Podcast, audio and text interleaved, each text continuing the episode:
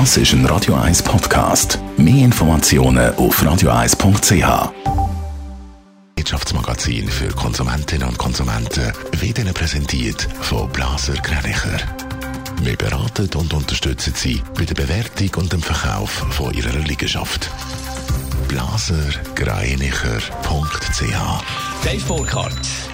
Die jeweils viel beachtete Entwicklerkonferenz von Apple startet heute zum ersten Mal ausschließlich im Internet. Anders als Facebook oder Google hat sich Apple gegen eine Corona-bedingte Absage vom Event und für eine digitale Durchführung entschieden. Neben den Vorstellungen von neuen Funktionen wird auch eine grosse Neuerung erwartet.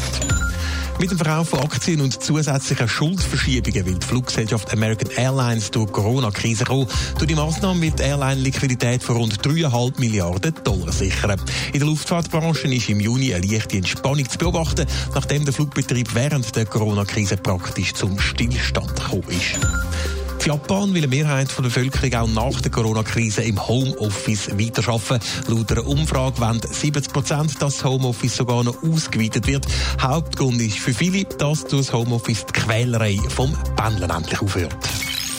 Sperrstunde für Clubs, Bars und Restaurants fällt weg. Empfehlung für Homeoffice ist aufgehoben. Veranstaltungen bis zu 1000 Personen sind wieder erlaubt. Heute kommt, jetzt kommt es in der Schweiz zum nächsten Lockerungsschritt in der Corona-Krise. Nicht nur zur Freude aus der Wirtschaft, Dave Burkhardt. Ja, es gibt dort durchaus auch kritische Stimmen, zum Beispiel von der Wirtschaftsprofessorin Monika Büttler. Und sie ist nicht irgendjemand in dieser Krise, sondern Mitglied von der Taskforce vom Bund.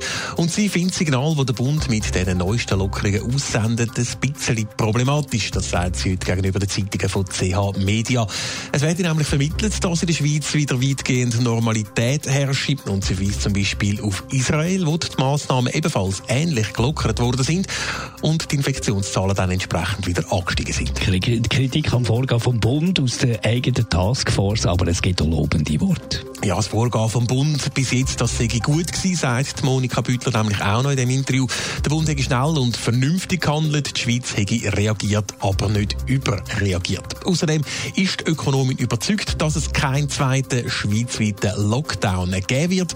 Regional begrenzte Schliessungen und Massnahmen sagen aber auch in der Schweiz natürlich nicht auszuschliessen, je nachdem, wie sich die Zahlen da bei uns entwickeln. Netto, das Radio 1 Wirtschaftsmagazin für Konsumentinnen und Konsumenten.